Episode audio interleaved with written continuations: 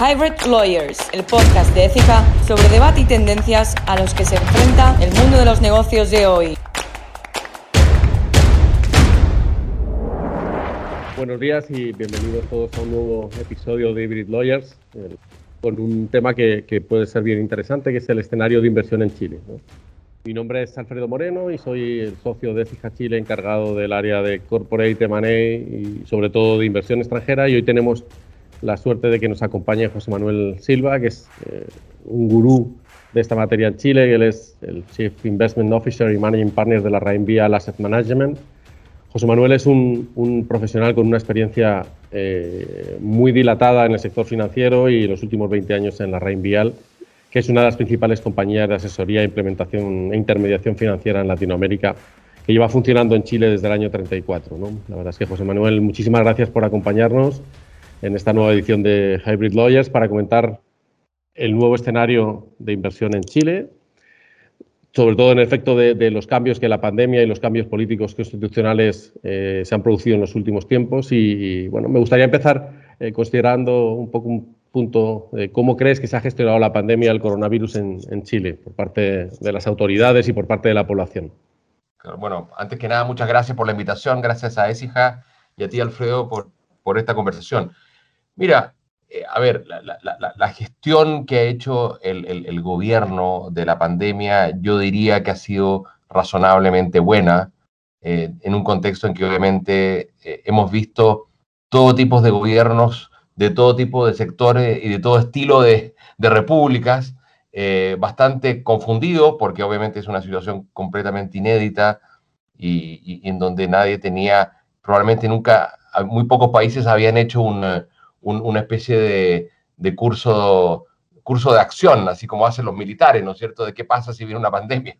Entonces, claramente han tenido que improvisar, pero dentro de esa improvisación, yo creo que el, gobierno de Chile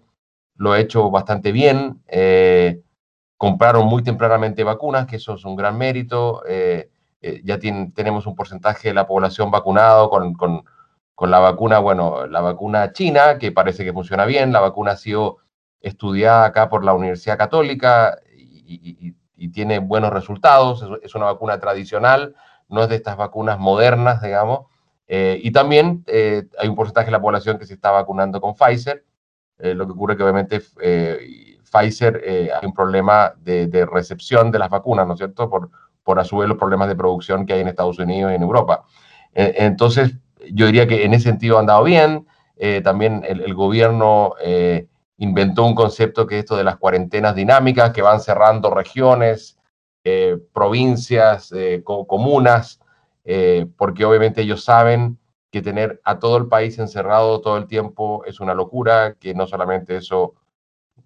va a arruinar la economía de mucha gente, sino que además la psiquis de mucha gente y por lo tanto ellos saben que, que, que, que sobre todo una población de un país que todavía hay un porcentaje de la población que vive en, casas pequeñas, bastante hacinados, em, se les hace muy difícil respetar las cuarentenas eh, y por lo tanto eh, yo creo que el gobierno abrió bastante la economía en los meses de verano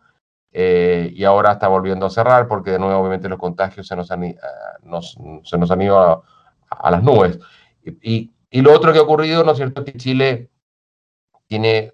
un manejo institucional que yo creo que es bueno, o sea, las instituciones del Estado de Chile en general funcionan relativamente bien, eh, el Ministerio de Salud, eh, bueno, el, Banco Central yo creo que manejó muy bien, eso podemos conversarlo más adelante, manejó muy bien la crisis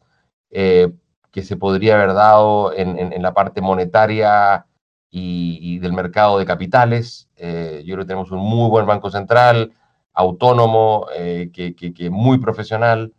Y, por lo tanto, yo creo que en general el manejo ha sido bien, ahora dentro de un contexto en que también lo vamos a conversar más adelante, a partir de octubre del año 2019, Chile entró en una fase bastante inestable, yo diría, de político institucional, eh, donde el, país se polarizó mucho, eh, en donde una serie de partidos políticos que habían contribuido a la estabilidad del país eh, luego del retorno a la democracia eh, se tornaron bastante populistas y con una oposición muy dura al actual gobierno, y por lo tanto es una oposición que cualquier error o símil de error que comete el, el, gobierno se le tira encima y por lo tanto manejar una pandemia con poca confianza social es muy difícil.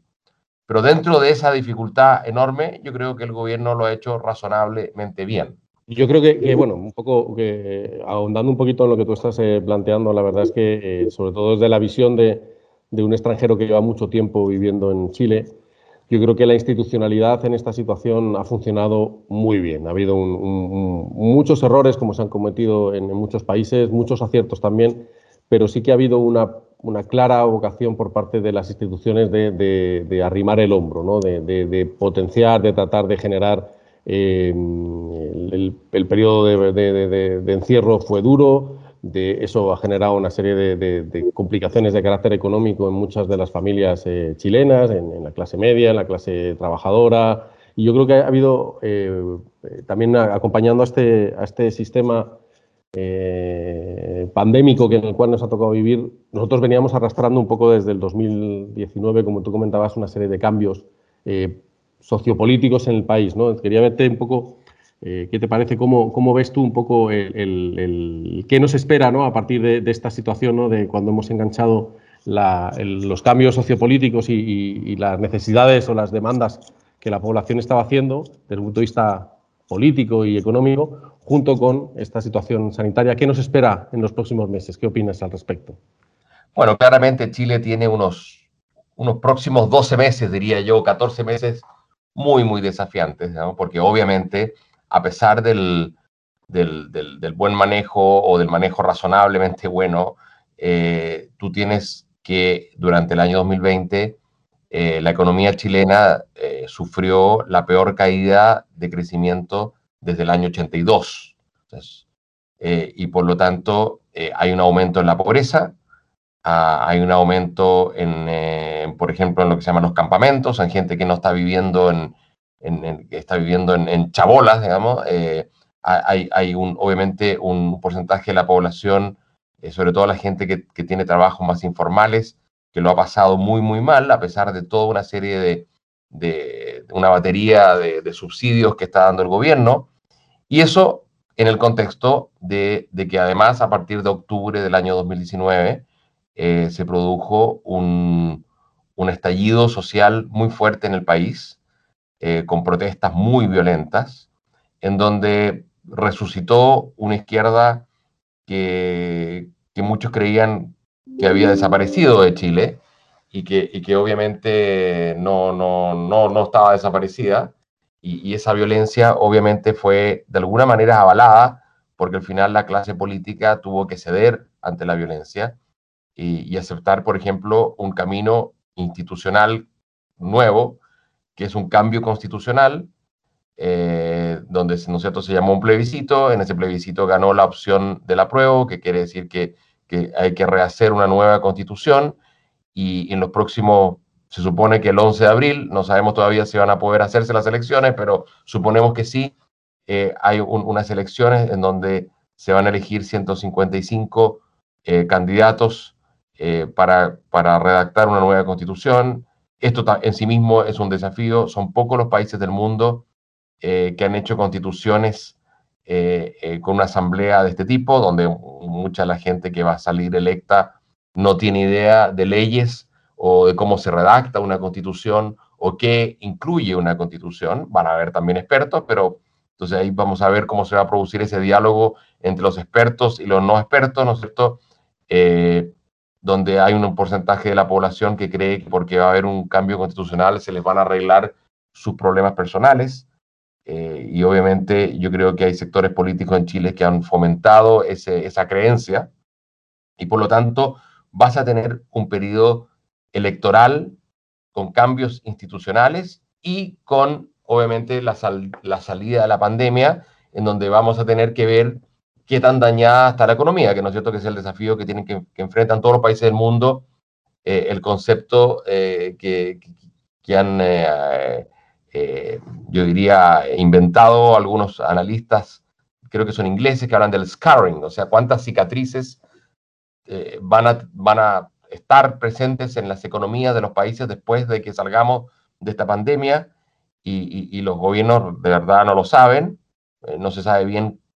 cuán rápida va a ser la reactivación económica, qué tan afectado va a estar la población, qué tan dispuesta va a estar a gastar. Los gobiernos van a salir muy endeudados, el gobierno de Chile no, no es una excepción, y eso que Chile tenía una ventaja de que, de que entra a esta crisis, tanto a la crisis social como a la crisis sanitaria, con niveles de deuda a PGB del Estado relativamente bajos para, para criterios internacionales. Eh, eh, también hemos echado mano a los fondos de pensiones. Como ustedes saben, Chile tiene un sistema de pensiones de capitalización eh, que en algunos aspectos tiene, tiene aspectos negativos, pero también tiene aspectos muy positivos. Uno de ellos es que el país cuenta con un stock de ahorro de largo plazo que es único en, en, cualquier país emergente, ¿no es cierto? Son 200 mil millones de dólares, que para la economía chilena es mucho dinero.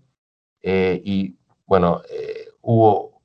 se permitió, ¿no es cierto? Esto se votó en el Parlamento, que, que, los chilenos sacaran un porcentaje de esos ahorros, que se supone que son ahorros para pagar pensiones, pero se, sacaron dos veces ahorros eh, de los fondos de pensiones para, paliar el efecto de la pandemia. Son más o menos 30 mil millones de dólares eh, que, llegó a los bolsillos de los consumidores, es mucho dinero, y eso permitió también reactivar la economía hacia fines del año pasado, sobre todo el consumo. Eh, pero obviamente los próximos 14 meses van a ser meses muy, muy desafiantes, porque, como les decía, en paralelo a la reactivación económica, al, resucitar la economía, eh, va a haber que redactar una nueva constitución, eh, eh, en paralelo también hay elecciones de presidentes, de presidente y, de, y del Parlamento hacia fines de, este año, ¿no es cierto?, 2021. Eh, en las elecciones ahora de abril también se eligen alcaldes y concejales de las comunas, entonces realmente es un año cargadísimo en, elecciones, justo en un momento, obviamente, en que el país está más polarizado y, y con una situación económica compleja en donde yo creo que obviamente es la situación menos mala de toda la región latinoamericana, pero, pero obviamente es una situación inédita, como les decía, porque Chile sufrió el año 2020 la mayor caída de, producto desde el año 1982.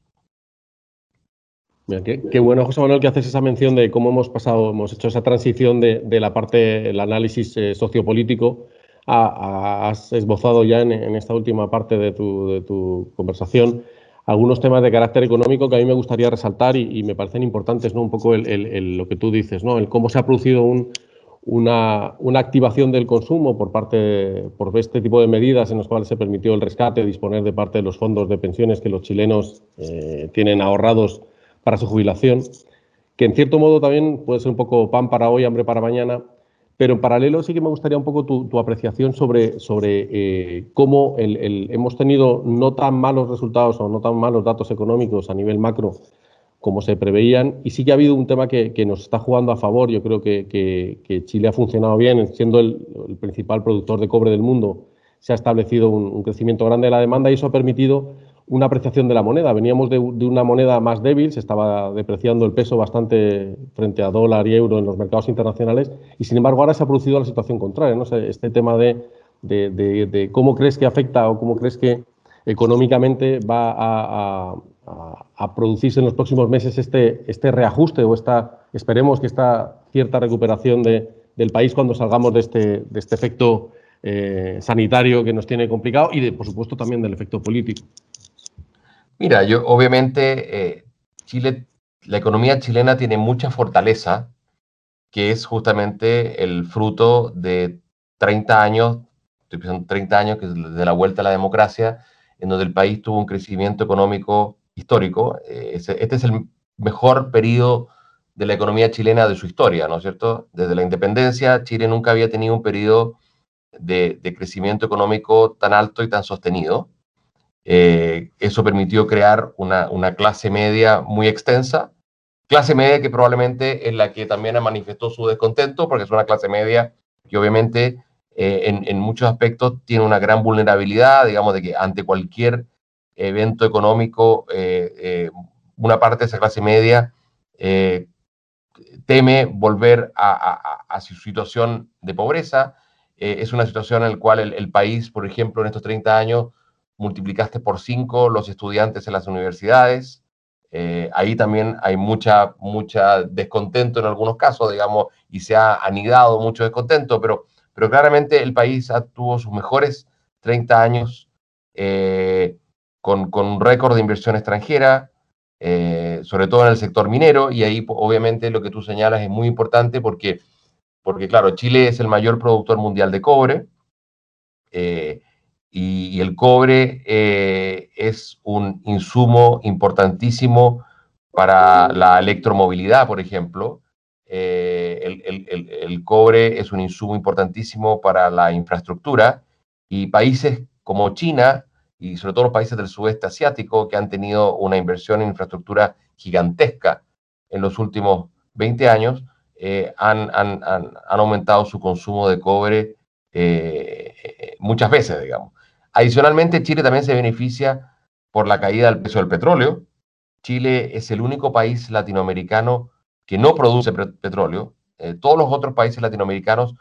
o, exportan o son autosuficientes en petróleo. Eh, Chile no produce nada de petróleo, tiene que importar todo su petróleo, o sea, Chile es un importador de energía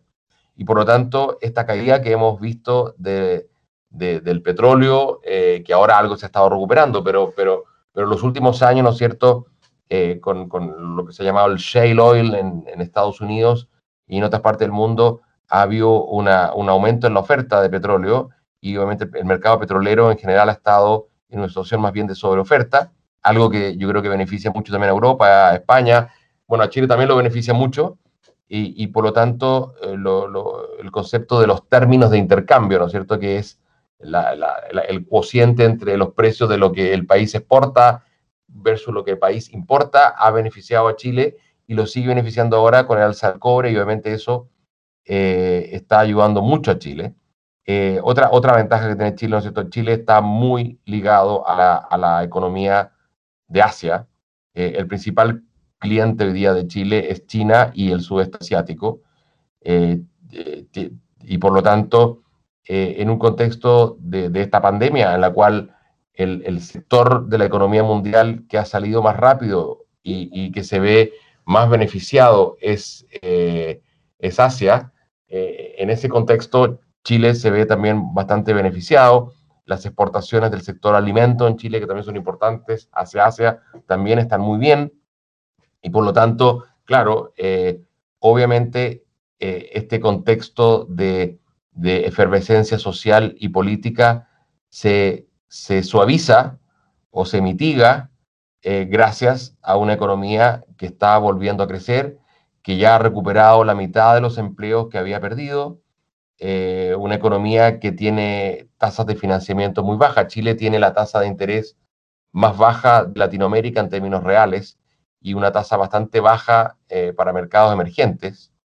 Eh, y eso obviamente le permite a una serie de sectores en Chile poder financiarse y, y financiar inversiones. Y obviamente hoy día lo único probablemente que está impidiendo que el sector más de inversión no retome con fuerza es el tema más institucional, ¿no es cierto? Porque hay una duda sobre cuál va a ser la constitución que va a regir Chile y qué tanto va a proteger, eh, ¿no es cierto?, la propiedad privada y ese tipo de cosas, digamos. Eh, pero si no fuera por eso, probablemente tendríamos en este minuto eh, un, boom de inversión iniciándose, ¿no es cierto?, dado el bajo nivel de tasas de interés con que está, que está gozando Chile. Entonces, bueno, yo te diría que, que en resumen, la economía chilena da la sensación de que apenas eh, la movilidad pueda eh, volver a la normalidad y eso yo apostaría a que en unos dos, tres meses Chile va a tener una movilidad bastante normalizada dado el proceso de vacunación. El objetivo del gobierno es tener vacunado a 15 millones de los, de los, de, los chilenos, que, es la población, ¿no es cierto?, objetivo eh, por encima de 16 años tenerlos a todos vacunados hacia fines de junio. Eh, hasta ahora han sobrecumplido las metas, ¿no es cierto? La meta era, por ejemplo, tener vacunado a 5 millones a fines de marzo y ya nos acercamos a 6. y por lo tanto yo creo que la movilidad va a poder partir hacia mediados de mayo, comienzo de junio, la economía chilena va, va, a estar gozando de una movilidad bastante incrementada. Probablemente el sector turismo también va a empezar a, reactivarse porque Chile va a aparecer en, todas las instancias globales como uno de los países con, un porcentaje más relevante de su población vacunado, eh, a pesar de que el sector turismo no es tan relevante en Chile como por ejemplo es en España o es en, México, pero sí es un, sector que genera mucho empleo, sobre todo de la economía más informal. Eh, y, por lo tanto, yo diría que el único escollo que le va quedando a la economía chilena es justamente este periodo de, incertidumbre institucional que, se abrió, ¿no es cierto?, con el cambio de la constitución y que lamentablemente no se va a cerrar hasta mediados del año 2022, que es cuando eh, la Asamblea Constituyente tiene que plebiscitar eh, la, la, nueva constitución y si esa constitución es aprobada, es esa constitución la que empieza a regir. Eh, si no hay acuerdo en la Asamblea Constituyente, sigue rigiendo la actual constitución. Lo otro que es importante señalar es que en el acuerdo político, ¿no es cierto?, que fue firmado por todas las fuerzas políticas menos el Partido Comunista, que es una fuerza muy disruptiva, lamentablemente, eh, se acordó de que eh, obviamente la constitución que es que, nueva tiene que respetar todos los, los, tratados internacionales que Chile ha firmado, eh, como los tratados de libre comercio, eh, con la Comunidad Europea, con, Estados Unidos, con Japón, eh, y donde hay muchas cláusulas de protección a la inversión extranjera. Mira, qué bueno. Has tocado algunos temas bien atingentes que a mí me gustaría hacer alguna mención a ellos, ¿no? sobre todo un poco el tema de, cómo la economía chilena hace ya algunos años giró y viró un poco a, dejó de mirarse solamente en el espejo estadounidense y en el espejo europeo y giró un poco hacia, hacia Asia. Y a nosotros nos ha tocado en, esta época de pandemia intervenir en un par de operaciones eh, con, eh, con, inversores chinos que están llegando con bastante fuerza a, Chile, ¿no? de un modo que, que, se está como produciendo un, un desembarco ¿no? de la inversión eh, china en, el país, lo cual a nosotros, sobre todo como desde Fija, es un tema en el cual nosotros habíamos apostado hace ya largo tiempo. Nosotros sabes que tenemos un China DS en Madrid en la cual se dedica precisamente a este tipo de operaciones y, ha sido en, pleno precioso periodo de pandemia hemos tenido un par de cosas que, gestionar con ellos. Y yo creo que esta es una de las, cosas que tiene la, economía chilena, ¿no? esa, esa variedad de, mercados en los cuales se ha ido posicionando con, con eh, por supuesto, el cobre es uno de los casos eh, eh, ejemplares y demás, pero sí me gustaría, José Manuel, eh, ver un poco, también hemos tocado el tema de, la, de cómo se posicionó de un modo bastante eh, eficiente en el tema de la vacuna, en, en, la gestión de esta, de esta pandemia. Y sí me gustaría un poco tu visión de, cómo ves, eh, sobre todo ya en materia un poco más de inversiones, tanto institucionales como, de empresas que vienen a Chile, cómo ves a, Chile en la región. Es decir, nosotros somos la sensación de que somos el barrio bueno, las casas buenas dentro de un barrio un poco más complicado. Tenemos eh, países con una inestabilidad muy grande, con situaciones de corrupción, eh, Brasil, Argentina, mm, el caso de Bolivia, que, tiene ahora a la, expresidenta detenida y en proceso judicial, en, Brasil también pasó con Lula. Un poco, eh, me gustaría conversar un poquito sobre esta situación de, la institucionalidad en Chile, cómo funciona y cómo somos un poco, yo creo, la referencia en la, región cuando las empresas de otros países deciden embarcarse en generar parte de sus, eh, de sus revenues y de sus ingresos fuera del, de su territorio natural, como son las empresas europeas o las norteamericanas. Un poco, ¿qué opinas de este, de este proceso que ha vivido Chile, que yo lo califico como extranjero viviendo aquí como bien exitoso? Que me gustaría conocer qué, qué ideas nos aporta sobre esto, ¿no? Yo te diría que Chile, efectivamente, en los últimos 30 años ha gozado de, de, también el mayor, eh, la mayor entrada de inversión extranjera de su historia. Y, como tú decías, una inversión extranjera que es muy variada. Eh, en el sector minero, tú tienes presente en muchas empresas de, Australia, de Canadá, también hay norteamericanas y europeas, digamos, pero, pero, pero es muy variado. Están empezando a llegar también las empresas chinas. Eh, en el sector, en el sector, ¿no cierto?, bancario, eh, el principal banco de Chile es el Banco Santander después tienes a Itaú de Brasil. O sea, realmente la economía chilena tiene una presencia gigantesca de, empresas eh, internacionales. Eh, y eso yo te diría que fue gatillado por, una economía o por, una institucionalidad bastante transparente, en donde los inversionistas extranjeros saben a qué atenerse, saben más o menos la tributación que van a sufrir, saben el tipo de regulaciones, eh, que tienen un sistema judicial bastante independiente y que funciona bastante bien, sobre todo cuando hay conflictos entre privados. Eh, cuando hay conflictos contra el Estado quizás es más difícil, pero, pero entre privados funciona bastante bien. Eh, en, donde, en donde obviamente durante muchos años, que lamentablemente se terminó, se podían firmar unos acuerdos de invariabilidad tributaria con, con el Estado chileno, y eso ayudó mucho. Eh, y, a su vez, yo creo que hay un reconocimiento por parte de la población también de que muchas de estas empresas que han llegado a Chile eh, han, contribuido al crecimiento económico y a mejorar los servicios eh, y los productos locales, digamos. Y, ahora, obviamente, la última oleada de inversionistas extranjeros que está llegando es, la oleada china. nosotros también en la Rainvial hemos tenido ahí un rol tenemos también un China Desk interno y, por ejemplo, estuvimos involucrados en la venta eh, de una de las principales empresas de, cultivo de salmón. Ustedes quizás saben que Chile es un gran productor de, salmón cultivado, eh, junto con Noruega, son los dos mayores productores del mundo de salmón cultivado y una parte muy relevante de la producción chilena de salmón se eh, exporta a, Asia, a Japón y a, y a Asia emergente y a China y hace dos años una gran empresa china compró una de las principales empresas salmoneras chilenas. Eh, las empresas chinas están invirtiendo en el sector vitivinícola, también Chile, la, nueva frontera del sector vitivinícola chileno hoy día es China.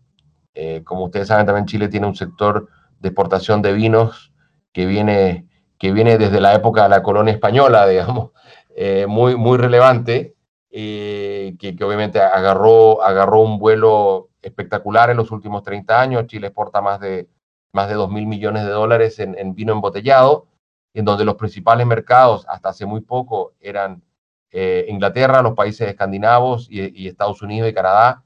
pero en los últimos cinco años, donde está más creciendo las exportaciones chilenas es en China, y, tanto, por lo tanto han habido varios inversionistas chinos que han llegado acá a, comprar viñas eh, y también a comprar eh, campos exportadores de fruta, que es otro sector que Chile ha sido muy exitoso. Chile es uno de los mayores exportadores mundiales de uva, eh, de cerezas, y, y, en el caso de las cerezas, el 90 y algo por ciento de la producción se exporta a China. Entonces, claramente, Chile está cada vez más integrado a la economía china eh, pero sigue teniendo eh, una relación muy grande con la Comunidad Europea y con Estados Unidos. al final eh, es una economía muy diversificada y, con inversionistas extranjeros muy diversificados también. Me parece muy, muy interesante los comentarios que haces, José Manuel, sobre todo un poco en, este tema que comentabas de, la inversión china en, distintos sectores, en el tema de salmones, nosotros también hemos intervenido en esta operación que te, que te comentaba. Y me parece eh, que la economía chilena tiene un grado de apertura muy amplio, de modo que, abarca tres sectores o tres, tres, partes del mundo muy diferenciadas o con formas muy distintas de hacer negocios, como puede ser el área asiática, eh, el Norteamérica y, Europa. ¿no? Una de las cosas yo creo que es, eh, muy importante ratificar en Chile y demás es la, la, confianza en lo que tú has comentado, ¿no? en los tratados internacionales, cómo se cumplen, cómo hay eh, unos acuerdos que, llevan, que han estado, sobre todo políticas de inversión extranjera vigentes durante 40 años, que se han reformulado hace poco, eh, cómo se,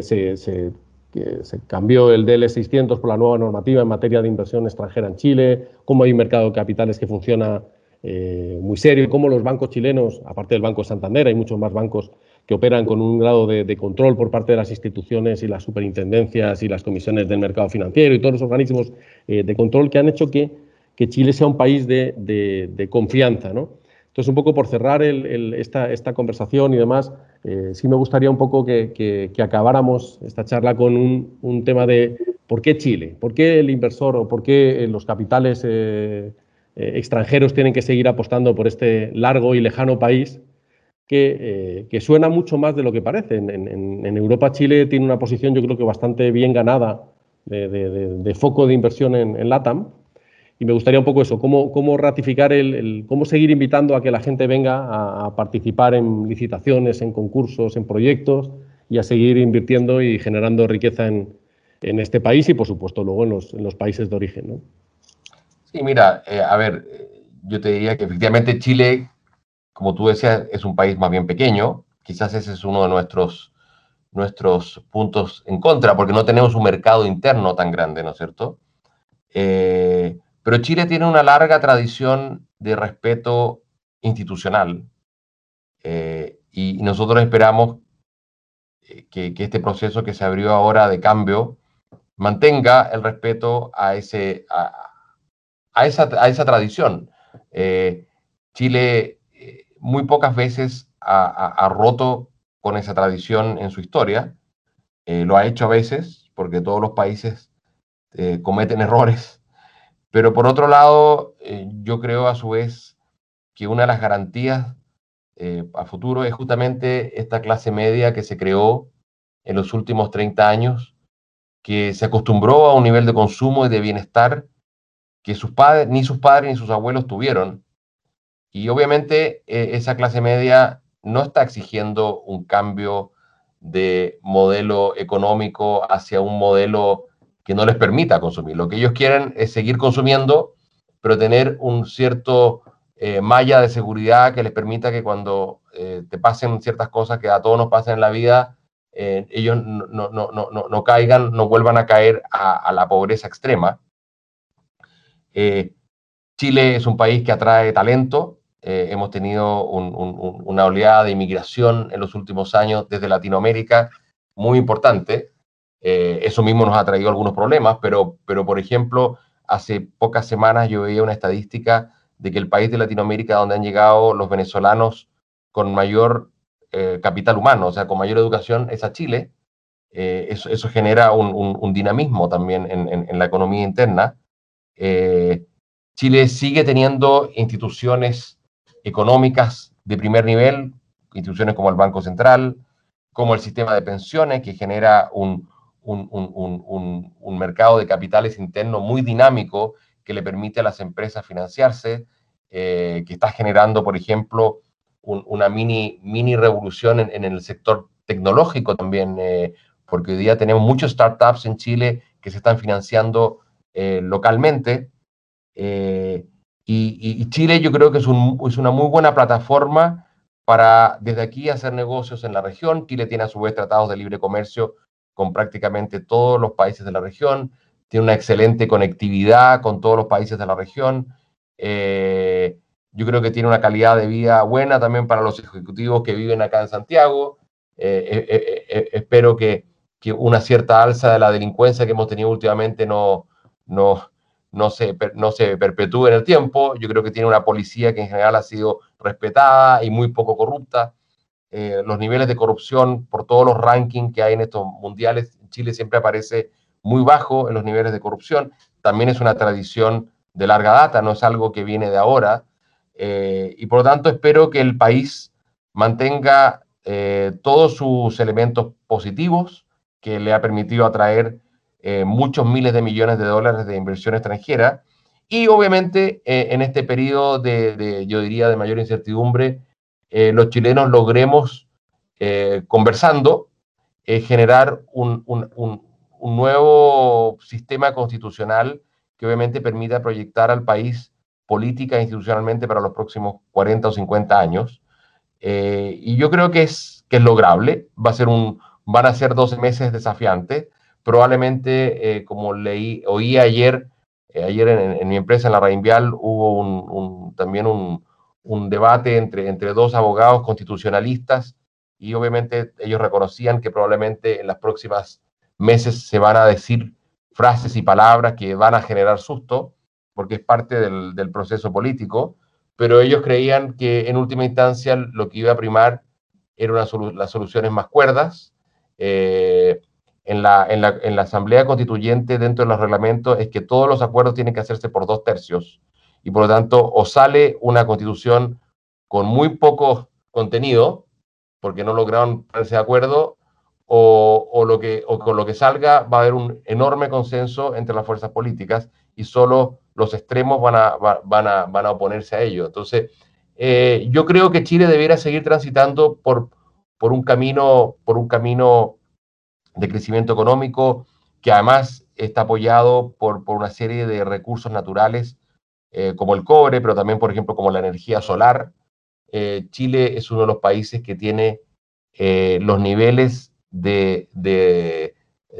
mm, rayos solares más, más destacados del mundo y por lo tanto eh, es un país donde la energía solar va a jugar un rol importantísimo en los próximos 20 años. Eh, y por lo tanto, todas estas nuevas tecnologías que se están desarrollando, eh, Chile las debería aprovechar muy bien. se acaba de licitar también las nuevas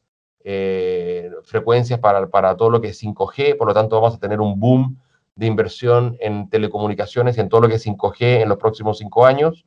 yo creo que debería seguir además el, el auge en, lo que es infraestructura de caminos y portuaria, etcétera, en la cual las empresas españolas, de hecho, han jugado un rol importantísimo.